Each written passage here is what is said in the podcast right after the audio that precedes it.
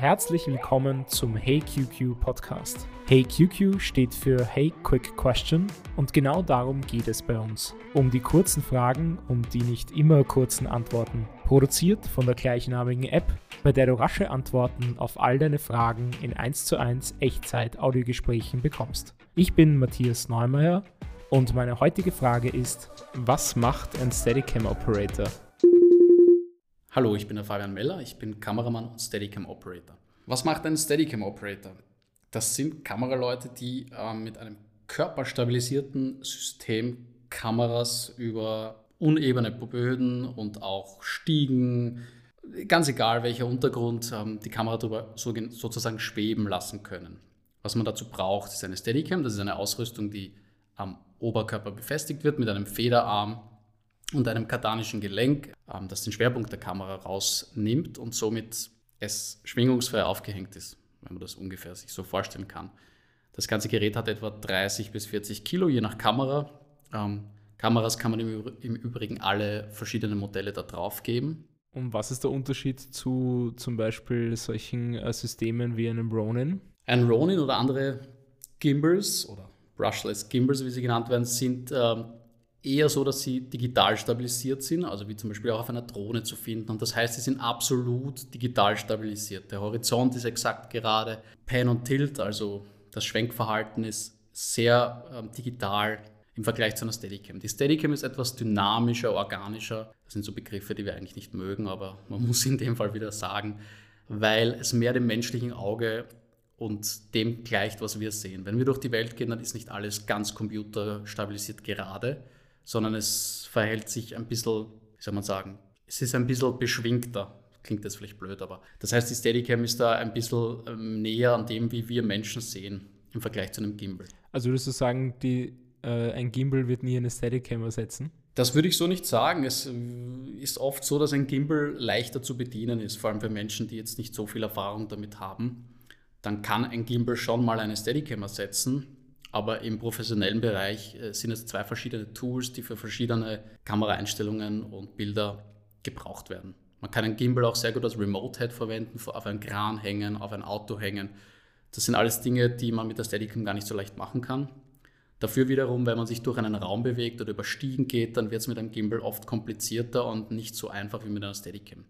Wenn man diese gut bedienen kann und auch das Geld dazu hat, sie entweder zu kaufen oder zu leihen. Und welche Voraussetzungen braucht man, wenn man beschließt, man möchte selbst äh, Steadicam Operator werden? Geld und Zeit.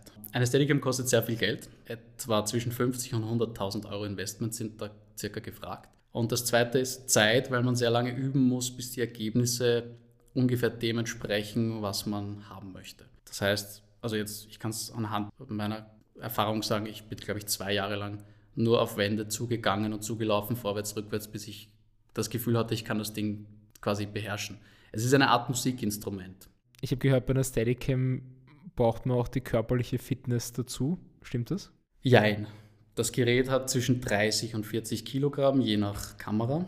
Und natürlich braucht man die Fitness, um damit gehen oder auch mal laufen zu können, rückwärts. Meistens ist man rückwärts unterwegs. Oftmals auch Stiegen, vorwärts, rückwärts in allen Positionen. Man muss ähm, das oft wiederholen können und das über mehrere Stunden am Tag halten können. Also ja, man muss ziemlich fit sein. Machst du Übungen, um dich körperlich fit zu halten und wie gehst du da mit der Belastung für deinen Rücken um? Ich habe meinen Körper zehn Jahre vernachlässigt und exakt gar nichts gemacht, bis ich drauf gekommen bin, wenn ich so weitermache, dann wird es das nicht mehr lange spielen. Also ich bin jetzt seit einem Jahr dran mit Krafttraining, leichtem Jogging, aber auch viel Dehnen und Yoga, darauf zu schauen, dass mein Körper das auch noch in 10 oder 20 Jahren mitmacht. Was sagst du zu neuen Systemen wie das Steadicam Trinity? Das Trinity-System von Ari ist ein spannendes neues System, das ich die letzten Jahre nicht wirklich in Betracht gezogen habe. Jetzt allerdings kommt das Trinity 2 raus, beziehungsweise ist schon draußen.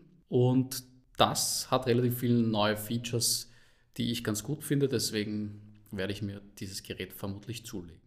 Und was kann man damit machen? Was man damit machen kann, man kann von ähm, sehr hohen oder sehr tiefen Kamerapositionen in einer Bewegung ähm, gehen. Das heißt, man kann zum Beispiel tief am Boden beginnen und dann auch mit der Kamera hochgehen.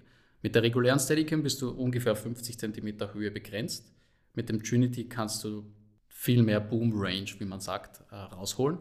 Das, des Weiteren, die Trinity 2 hat auch einen 360-Grad-Kopf, das heißt, man kann die Kamera rotieren in der Achse um, um 360 Grad oder sogar mehr.